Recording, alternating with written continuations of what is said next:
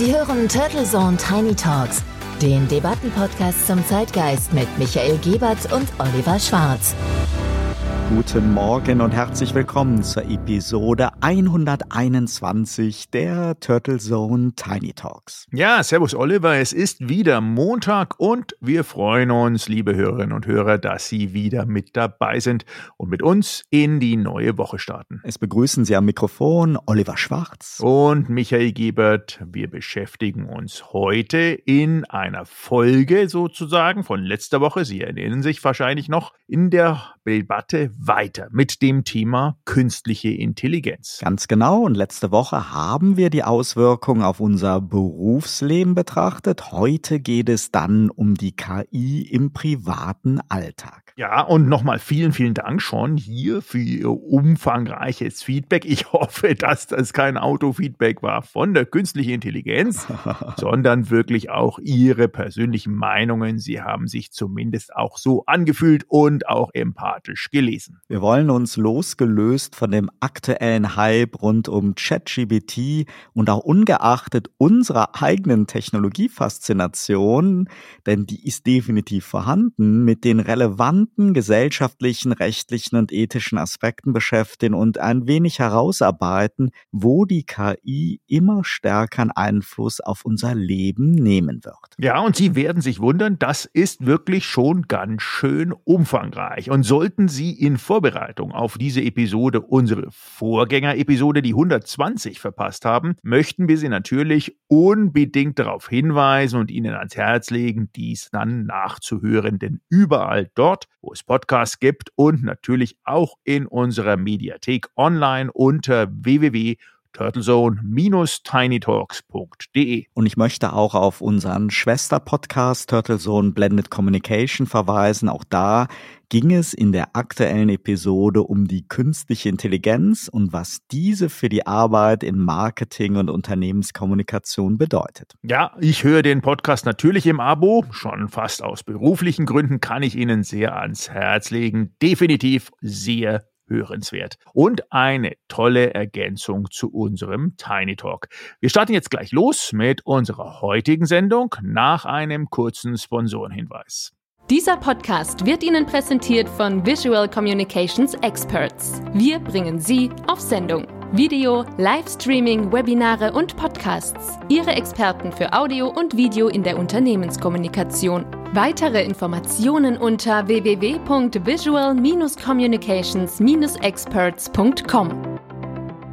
Sie hören die Episode 121 der Turtle Zone Tiny Talks und wir behandeln auch heute das Megathema künstliche Intelligenz. Mega richtiges Schlagwort, denn letzte Woche haben wir ja schon ein bisschen aufgeschlüsselt, welchen Einfluss, welche Chancen, aber auch welche Risiken die KI im beruflichen Alltag darstellt und jetzt schon hat. Und ein wichtiger Aspekt war ja da auch die Wertschätzung für die jetzigen noch wirklich auch guten kreativen Leistungen, für Wissen und auf jeden Fall Erfahrung.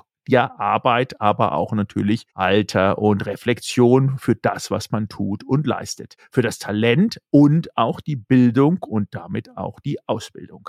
Denn diese Wertschätzung geht einher mit dem Verständnis von künstlicher Intelligenz, auf das wir uns gesellschaftlich auch irgendwie mal gemeinsam einigen müssen. Denn verstehen wir künstliche Intelligenz als Werkzeug und als Entlastung oder ersetzen wir es mit den wehenden Fahnen und mangelnder Wertschätzung, dass dann ganze Berufsgruppen wirklich der künstlichen Intelligenz geopfert werden? Ja, zählt am Ende nicht mehr, was du kannst, sondern nur noch der clevere Umgang mit den mehr oder weniger intelligenten Tools und Apps? Das ist hier die große Frage. Ja, die Tool- und App-Weltmeisterinnen und Weltmeister, ob die die Gewinner langfristig zumindest in diesem Red Race um die künstliche Intelligenz sind, weiß ich nicht. Da mache ich mal ein ganz großes Fragezeichen dran.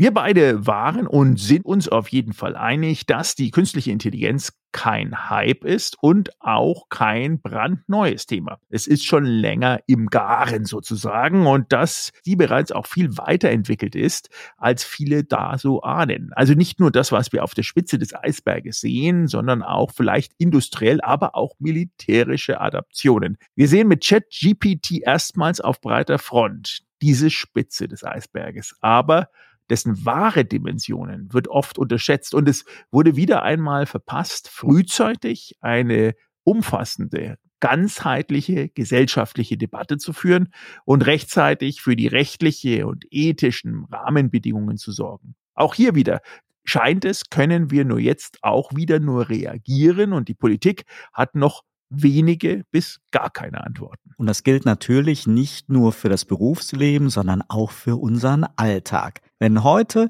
KI-Systeme vermehrt über unsere Bewerbung und Karrierechancen entscheiden, so vielleicht dann auch bald über Erfolgsaussichten und Matchings auf den Datingportalen. Die KI beeinflusst viele Aspekte im privaten Leben und verspricht uns Entlastung, Fun und auch mehr Gesundheit. Und sie hat das Potenzial, bald unentbehrlicher zu sein als vielleicht heute schon ein Navi oder der beliebte kurzfristige Zugriff auf benötigtes Wissen mittels Google oder Wikipedia. Aber was macht das dann mit uns, wenn bald unser Handy intelligenter ist als wir selber? Oliver, ich glaube, da sind wir schon angelangt. Wenn wir uns mal draußen anschauen, sozusagen der normale Dialog beziehungsweise der Augenkontakt ist ja nur noch zweite Wahl, denn äh, das, was bei manchen Menschen ja daraus gemacht wird, ja, das wäre ja nichts Neues, ganz ehrlich gesagt. Aber Scherz beiseite, du hast natürlich recht. Es gibt viel zu besprechen. Welche Gedanken hast du dir in Vorbereitung denn dazu schon mal gemacht? Ja, was sehen wir heute schon, Michael? Wenn wir den Begriff KI wieder einmal sehr weit auslegen, also alles, was so irgendwie ein wenig smart ist, damit einbeziehen, dann nutzen wir alle KI schon regelmäßig. Das geht los zu Hause, so Smart Home Technologie. Wir haben intelligente Thermostate und Beleuchtungssysteme, die das Wohnen komfortabler und energieeffizienter machen und die dann ermöglichen so eine nahtlose Steuerung und Anpassung unserer häuslichen Umgebung an unsere Bedürfnisse und Vorlieben. Dann haben wir natürlich diese beliebten oder auch gefürchteten persönlichen Assistenten, sowas wie Siri, Alexa und Google Assistant, die sind vielleicht nicht in Deutschland, aber doch international gesehen in vielen Haushalten zum festen Bestandteil geworden. Sie erleichtern uns den Alltag durch Terminplanung, Erinnerungen, Wettervorhersagen, das Abspielen von Musik oder Podcasts. Ja, und dann haben wir schon Versuche, dass die KI uns eben im E-Commerce, beim Online-Shopping weiterhilft. Da wollen dann die eingesetzten Tools mit personalisierteren Empfehlungen auf der Grundlage unserer bisherigen Einkäufe und Vorlieben oder auch den Erfahrungen mit den Vorlieben anderer Kunden wollen im Idealfall uns das Auffinden neuer Produkte und Dienstleistungen einfacher machen und das Ganze an unsere Bedürfnisse anpassen. Und wir reden bei all diesen Beispielen oft so von einer Kopplung von Sensorik mit, ja, ich würde mal sagen, eher halbwegs smarten Algorithmen oder von Assistenzfunktionen, ja, komfortablere Benutzeroberflächen. Wir reden von Filtern, Datenbankverknüpfung. Für mich, ganz ehrlich, ist das noch keine wirkliche künstliche Intelligenz. Selbst wenn immer dieses Label dran geklebt wird. Aber in der Zukunft, da wird's dann schon intelligenter. Da haben wir das ganz große Thema Gesundheit, wo wir drüber sprechen sollten. KI wird mit Sicherheit eine zentrale Rolle in der Gesundheitsversorgung spielen. Also wenn natürlich die offenen Fragen auch mit dem Datenschutz geklärt sind oder wir hatten ja auch das in einer der letzten Episoden mit der digitalen Patientenakte, die ganzen Apps und Tools, die wir benutzen, die werden unsere persönlichen persönlichen Gesundheitsdaten dann zur Analyse zur Verfügung stellen und die KI wird dann Empfehlungen für einen gesünderen Lebensstil geben. Und sie kann uns dann helfen, Krankheiten vielleicht auch frühzeitig zu erkennen und gezieltere Behandlungspläne zu entwickeln. Und dann haben wir vielleicht einen zweiten Aspekt, das ist dieses Thema mit der Augmented Reality und auch der virtuellen Realität, diese Technologien, die können uns in allen möglichen Bereichen helfen, Bildung, Unterhaltung, soziale Interaktion. Da gibt es halt viele Hoffnungen drin. Und dann kommt aber ein Aspekt, diese Nachhaltigkeit und Umweltschutzthematik. Da tun wir uns ja alle schwer dabei. Es gibt natürlich dieses Anliegen, es gibt viele Versuche und wir wissen alle, dass es bei weitem nicht schnell genug vorangeht, aber so in unserem persönlichen Alltag, da können uns die Systeme wirklich dabei helfen, unseren ökologischen Fußabdruck zu reduzieren, nachhaltigere Entscheidungen in Bezug auf Energieverbrauch, Transport oder Konsumverhalten zu treffen. Also Potenzial ist groß. Der Übergang zwischen eher smarten und sehr auf eine bestimmte Aufgabe hin trainierten Lösungen oder eben auch wirklich intelligenten Lösungen. Dieser Übergang ist nahtlos und ich glaube daher, Michael, dass wir heute vielleicht auf folgende fünf Punkte eingehen sollten. Die emotionale Unterstützung durch KI. Wie sieht es eigentlich mit Sozialkompetenz bei KI-Lösungen aus?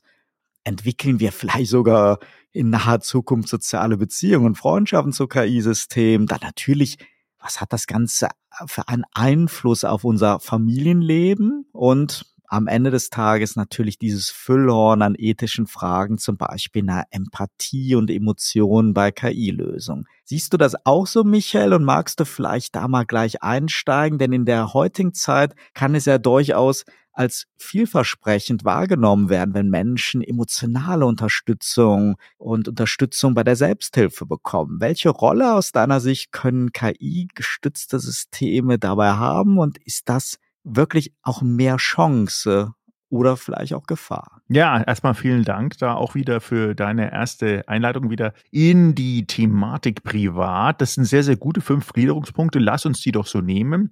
Emotionale Unterstützung. Da steige ich doch gleich mal ein. Ich meine, wir haben ja einen Riesenbereich, ähm, wirklich ob das Selbsthilfegruppen sind, äh, bis hin ähm, zu äh, Psychiatrieunterstützung beziehungsweise auch Leidenswege beziehungsweise auch schwierige Situationen im privaten Umfeld, ähm, die einer längeren ähm, ja, dialoggetriebenen Auseinandersetzung auch dort ähm, ja, unterstützend einfordern. Und wir sehen auf der anderen Seite, gerade im Gesundheitswesen, dass ja diese FaceTime äh, mit dem Arzt oder mit dem Betreuer immer weniger bis gar nicht mehr bezahlt wird. Also diese beiden äh, Schritte, die wir da sehen, auf der einen Seite Kürzung der Kosten und auf der anderen Seite Übernahme erstmal Basis, aber zumindest datengestützte Systeme, teilweise dann auch angereichert natürlich mit persönlichen Daten, ob das Krankheitsbilder sind oder ob das entsprechende ähm, Erfahrungen aus der Vergangenheit sind, wäre natürlich eine tolle Sache. Also das kann sein, schwierige Phasen im Leben, die man hat, beruflich, aber auch natürlich privat, nach Scheidung, nach dem Tod von Angehörigkeiten, teilweise auch Suchtgefahr, Gefahren, äh, Suizid, ja, auch teilweise, vielleicht äh, Postsuizidgefahren, etc., etc., etc. Also ich sehe den Anwendungsbereich da sehr, sehr groß. Er muss am Anfang natürlich eingeleitet, geführt und auch dialogisch unterstützt werden durch human äh.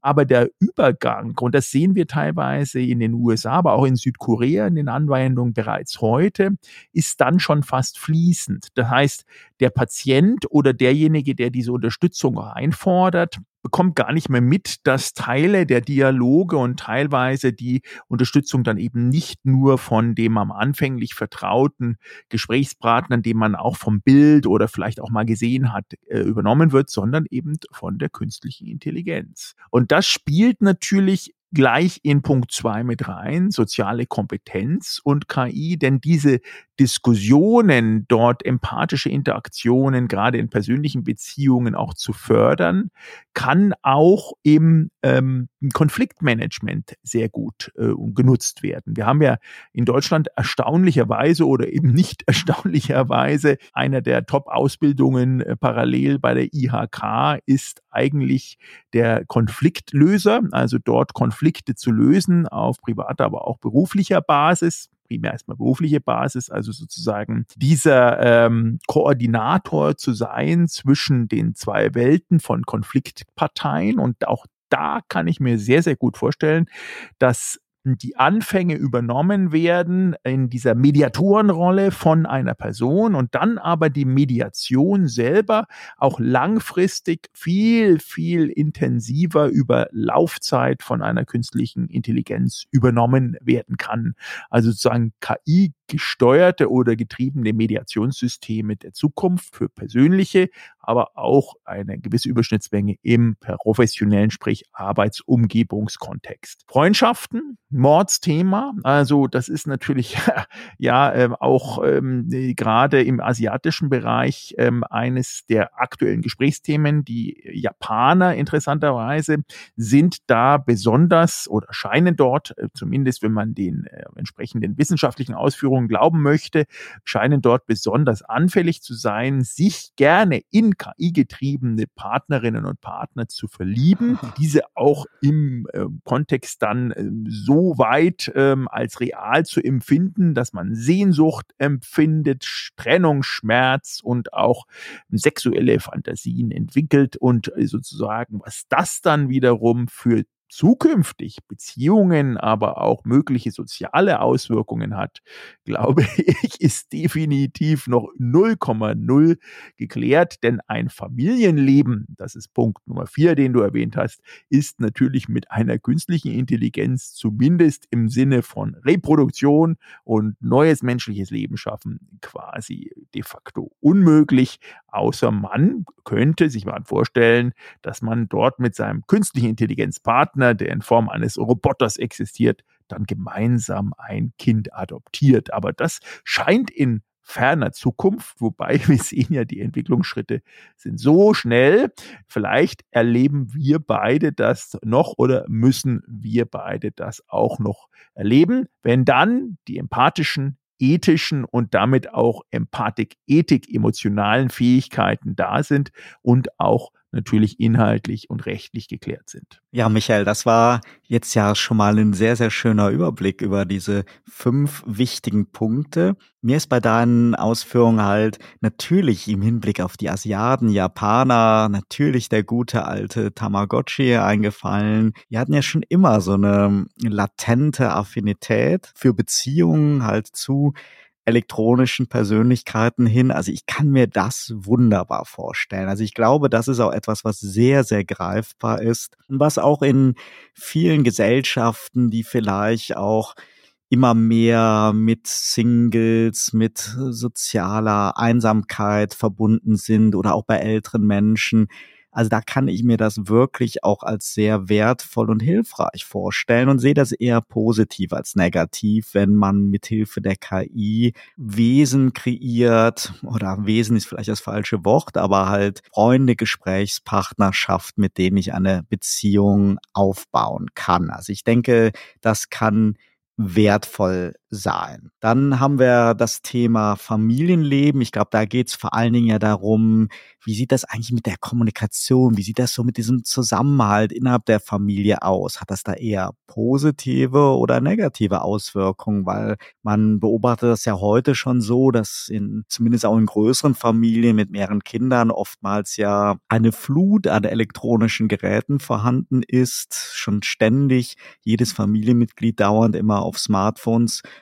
guckt und oftmals, so wird es ja manchmal auch in der Werbung, promotet dann so eine Alexa, ja, vielleicht sogar der Familienmanager ist, der dafür sorgt, dass irgendwo ein Dialog und innerhalb der Familienmitglieder zustande kommt. Also da fehlt mir noch so ein bisschen die die Fantasie, wie da KI helfen kann, außer vielleicht ja bei der Terminplanung, bei der Abstimmung und und und. Das ist ja teilweise auch ein großer Stress, wenn dann da teilweise die Kinder zum Sport und da und jede Menge Terminkalender übereinander gelegt werden müssen.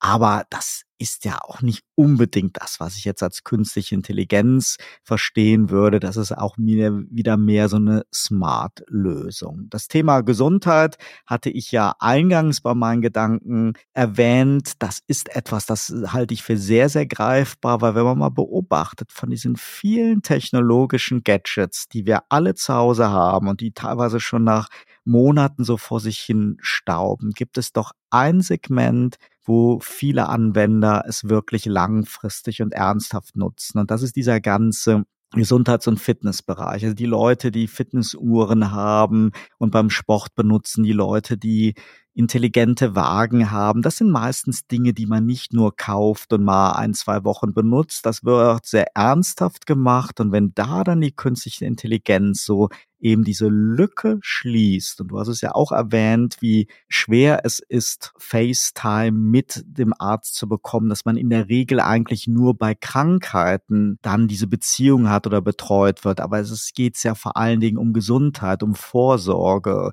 im täglichen Leben für zu sorgen, dass man eben gesund bleibt und ein möglichst langes Leben entwickelt. Und da kann ich mir künstliche Intelligenz sehr, sehr hilfreich vorstellen. Und ich glaube, da müssen wir einfach nur diesen gordischen Knoten durchschlagen, den wir ja auch schon auch bei der Patientenakte haben, dieses Thema mit Datenschutz, mit Datenspende, mit wie gehe ich damit um. Und da ist es natürlich dann wieder die Datensammelmotivation der Plattformbetreiber, der Cloud-Betreiber stehen da sicherlich dem ein bisschen im Wege. Auf der anderen Seite, wenn man dann solche Chancen, die sich daraus bildet, halt einfach im Keim ersticken würde, nur weil man halt Missbrauch befürchtet. Da müssen wir auf jeden Fall eine Lösung für finden und dann vielleicht noch die ethische und empathische Frage. Also ich glaube, die ethischen Aspekte bei KI-Systemen das ist wirklich ein Füllhorn an Debattenpunkten und die werden ja auch debattiert. Auch der Deutsche Ethikrat hat ja vor wenigen Tagen ein umfangreiches Papier vorgestellt. Es wird auf europäischer Ebene, es wird international ja seit vielen Jahren auf Kongressen diskutiert und dennoch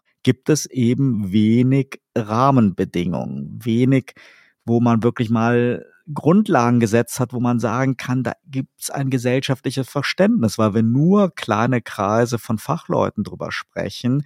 Ich habe den Eindruck, dass die Entwicklung da mit zwei Geschwindigkeiten läuft und dass die Entwickler die Industrie hinter den KI-Systemen in einem ganz anderen Tempo vorangeht als die Klärung dieser ethischen Fragen. Und wenn man sieht, bei wie vielen Unternehmen jetzt schon mehr oder weniger intelligente KI-Systeme wirklich über Bewerbungen entscheiden, über die Zukunft von Karrieren von Mitarbeitern, dass bei Banken Kreditentscheidungen auch mit ähnlich zweifelhaften Systemen erfolgen da gibt es noch viele, viele weitere Aspekte, wo man wirklich schon eigentlich sich im Grenzbereich, im ethischen Grenzbereich bewegt. Und wenn es dann halt darum geht, dass teilweise künstliche Intelligenz auch in militärischen Konflikten als Entscheidungsgrundlage teilweise sogar vollautomatisch, wenn es um Drohnen geht, über das Leben von Menschen entscheidet, da glaube ich, sind wir noch ganz, ganz schlecht ethisch aufgestellt. Aber es wird immer mehr so kommen und insofern ist es wichtig, dass wir darüber sprechen.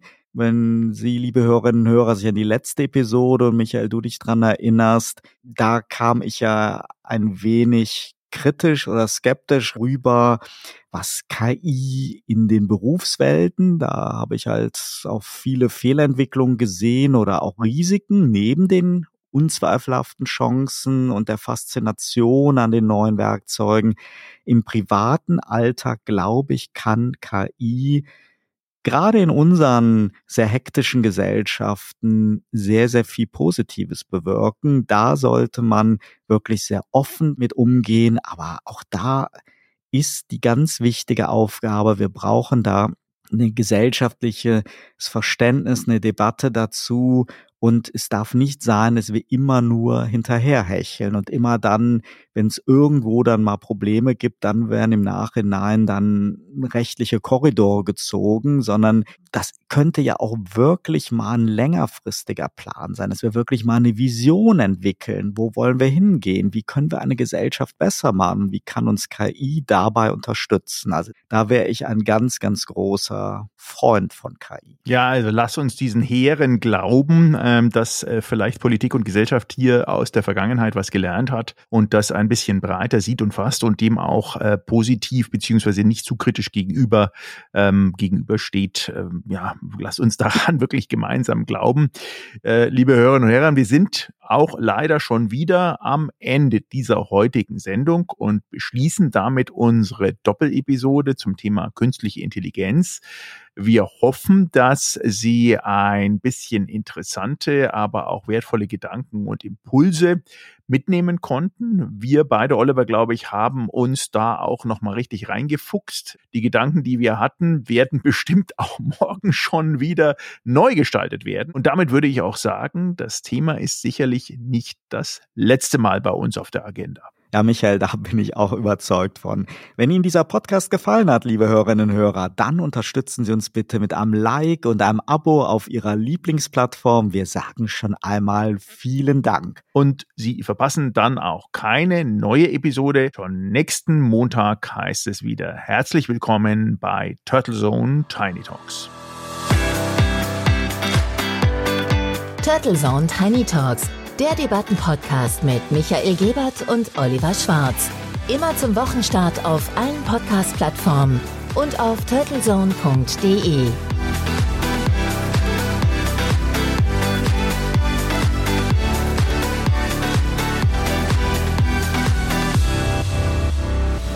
Für Werbung in diesem Podcast oder eine Sponsoring-Partnerschaft wenden Sie sich bitte an Turtle Media unter 0721 977 907 15.